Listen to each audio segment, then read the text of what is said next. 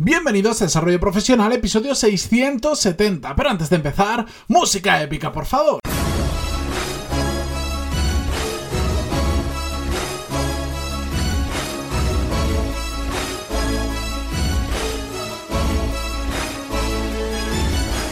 Muy buenos días a todos y bienvenidos un día más a Desarrollo Profesional, el podcast donde hablamos sobre todas las técnicas, habilidades, estrategias y trucos necesarios para mejorar cada día en nuestro trabajo. En el episodio de hoy vamos a empezar la serie que ya introdujimos la semana pasada, en concreto en el episodio 665, donde, bueno, como os he dicho, era simplemente os contaba lo que íbamos a hacer a lo largo de esta serie, donde vamos a trabajar sobre nuestro currículum, vamos a aprender a vendernos realmente bien con un currículum y más allá. ¿Por qué? Porque, bueno, también vamos a hablar sobre el videocurrículum, que es un tema del que tengo bastante experiencia y que ya os contaré en detalle por qué.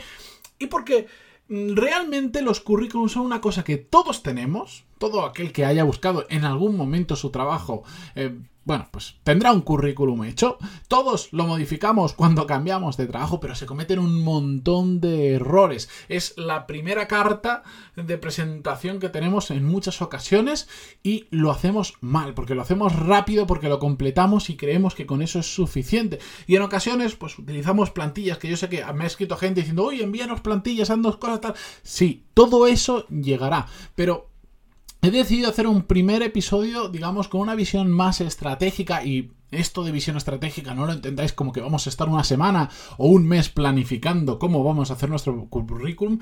No, no tiene nada que ver con eso. Simplemente el antes de ponernos a ejecutarlo, el pensar cómo hacer realmente bien nuestro currículum, entender los conceptos básicos de lo que es nuestro currículum. La ejecución, de hecho, es lo más fácil. Cuando tú ya tienes claro por qué tienes que tener un, currículum, por qué, cómo tienes que hacerlo, perdón, y qué implica hacerlo bien y qué implica hacerlo mal, es cuando después ya la ejecución, bueno, es mera ejecución, es bueno, darle el orden adecuado y todas las técnicas que vamos a ver a lo largo de los siguientes episodios, que inicialmente tenía planificado hacer 4, 5 más o menos, pero cada vez que pienso en el tema me salen más episodios. En algún momento pondré el corte, pero al final yo lo que quiero es que salgáis de esta serie, que después haré un recopilatorio de todos los episodios para que no os perdáis nada y un buen resumen, pero yo quiero que salgáis de esto con un currículum que realmente os represente de la mejor manera posible. Jamás os va a representar el 100% de lo que sois, porque es imposible representaros en un papel, y menos en una o dos caras de un folio, pero al menos que se acerque lo máximo posible y sobre todo os abra las mayores, la, la mayor cantidad de puertas posibles. ¿De acuerdo? Por eso he decidido hacer este episodio para explicaros la importancia que realmente tiene un currículum. Y quiero repasar Em, los, los, errores que se cometen de forma más común y que realmente son aquellos que vamos a solucionar en los siguientes episodios, no en el orden en el que los vamos a mencionar hoy. Algunos van a ser un episodio completo que vamos a utilizar para solucionar ese error, otros van a ser cosas que veremos de pasada, depende de la relevancia, pero quiero que los veamos hoy todos juntos para empezar a situarnos, para empezar a desarrollar esa visión un poco más estratégica de qué es lo que vamos a hacer más adelante. El primer error error que tengo apuntado, por favor, de nuevo, no va por orden de importancia o de relevancia, simplemente es un listado que quiero que repasemos, es el no darle la importancia que requiere al currículum. Yo soy el primero que lo he dicho en el episodio anterior, en el episodio introductorio. Yo no creo en los currículums porque me parece que no representan a las personas que hay detrás. Porque tú, de un currículum a hablar con esa persona, es que cambian tanto, cambian tanto las personas. que estás leyendo un, un papel donde alguien te ha contado de la forma que cree que es buena, que no tiene por qué serlo como es, y después hablas con esa persona y pues no te sirve en ocasiones de mucho. ¿Cuándo sí que sirve un currículum? Bueno, pues cuando tienes procesos muy amplios y utilizas cierta información de ese currículum para hacer una criba. Como por ejemplo, tú dices, bueno, si yo quiero contratar un comercial, si no tiene experiencia, no ha pasado por ningún puesto de comercial, directamente no lo voy a revisar o no le voy a entrevistar de persona. Ahí te sirve genial el currículum. O que digas, bueno, necesito una persona que hable francés porque la empresa es francesa, etcétera, etcétera. Bueno, pues en, los, en la parte de idiomas del currículum Si no tiene francés, directamente no lo miro. Por más profesional perfecto que sea, si no tienes idioma, que yo lo necesito ahora, no. Entonces, el currículum en esos sentidos nos sirve de filtro. Pero, de nuevo, no va a representar a la persona que hay detrás. Lo hemos utilizado simplemente para descartar aquellos que sabemos que no nos valen porque es clave que eh, tengan pues ese idioma o esa experiencia previa. ¿De acuerdo?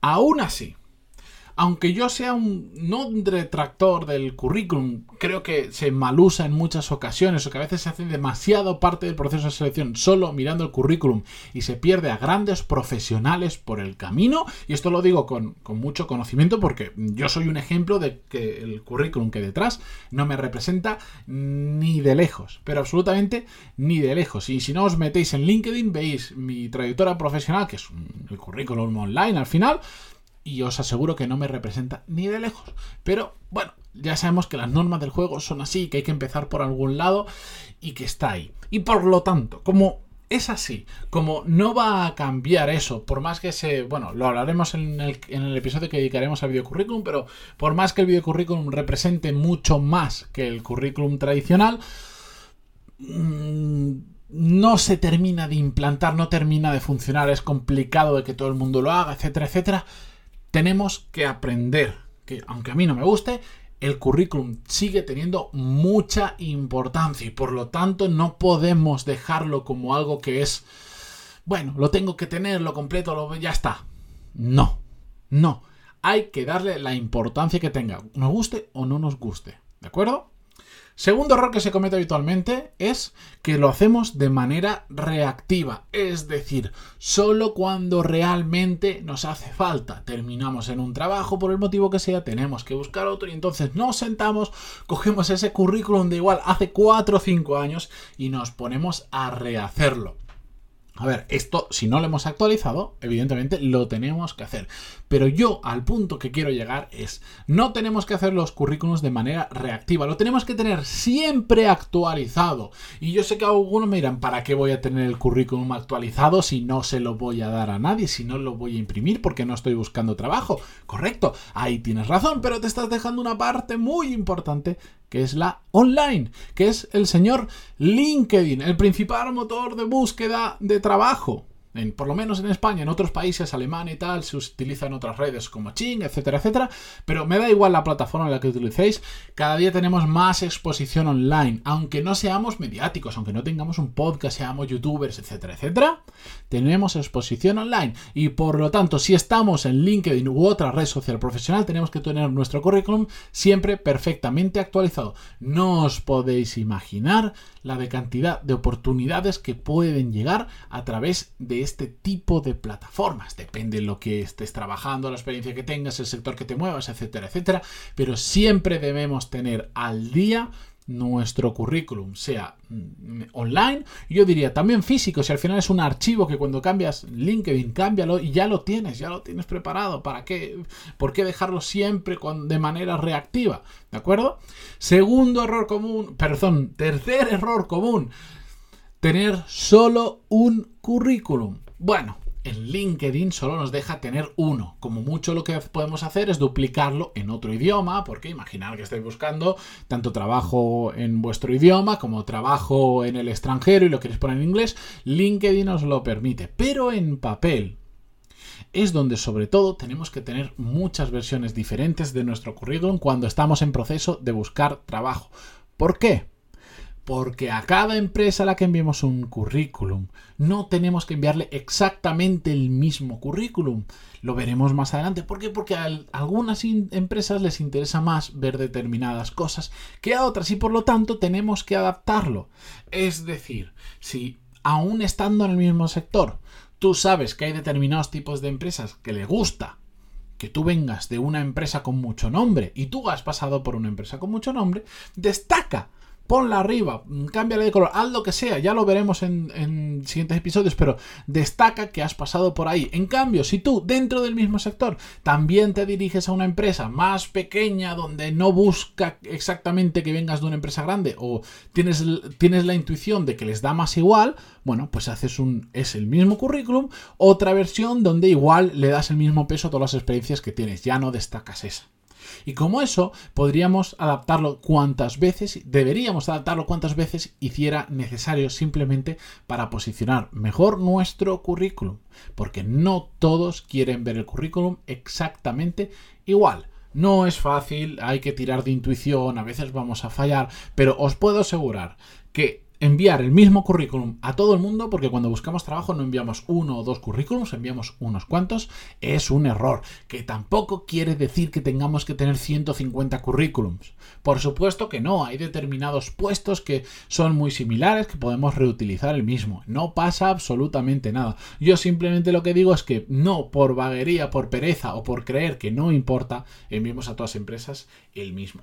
Y el último punto, el último error común que quería destacar hoy es no pensar quién va a leer el currículum y ponerlo lo típico de decir, bueno, yo tengo que hacer mi currículum, lo voy a poner absolutamente todo y te salen te salen eh, currículums interminables. He visto currículums porque últimamente no sé por qué hay gente que tiene la costumbre de subirlo a LinkedIn, pero no como su perfil, sino el propio archivo en papel, digamos, o el, el documento PDF lo suben a LinkedIn para que la gente lo comparta y he visto currículums de cinco páginas. Pero lo peor de todo es que la gran mayoría de la información que había en esas cinco páginas era absolutamente irrelevante. Y estamos haciendo un documento con información irrelevante que encima se hace kilométrico y complicado de leer, donde todo tiene exactamente el mismo peso, donde prácticamente es como si yo, yo por ejemplo con 16 años, pues mi primer trabajo, si mal no recuerdo, fue de socorrista.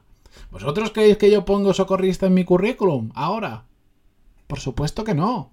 Porque no tiene ningún tipo de relevancia para lo que yo me dedico actualmente. Otra cosa es que me quisiera dedicar al área de la salud, no sé. Bueno, pues igual, quién sabe.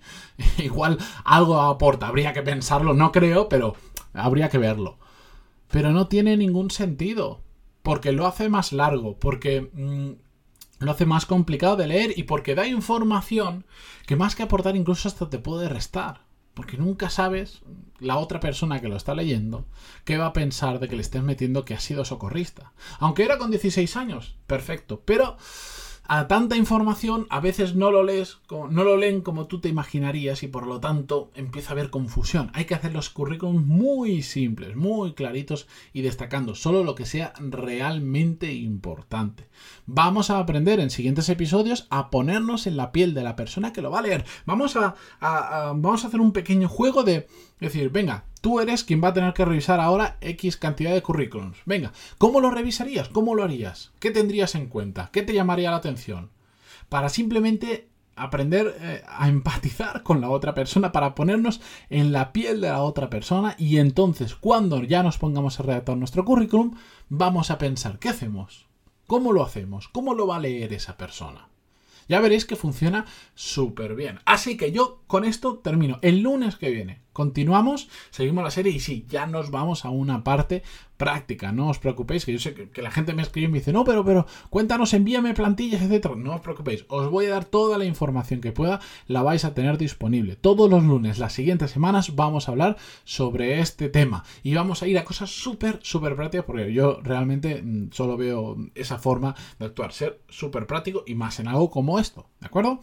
Así que con esto, muchísimas gracias por estar ahí una semana más, un lunes más allá, al otro lado de verdad, por vuestras valoraciones de 5 estrellas en iTunes, vuestros me gusta y comentarios en iVoox. Y recordad, cualquier duda que tengáis sobre lo que hablemos, no solo en este episodio, sino en cualquiera de los que tratamos todos los días, pantalón y puntos barra contactar. Y encantadísimo de contestaros. Que todavía recibo emails de gente que me dice, me sabe mal escribirte porque, y la razón que sea. No os preocupéis si soy yo el masoca que os está diciendo escribidme. No pasa absolutamente nada, de verdad. Escribidme que estoy para eso.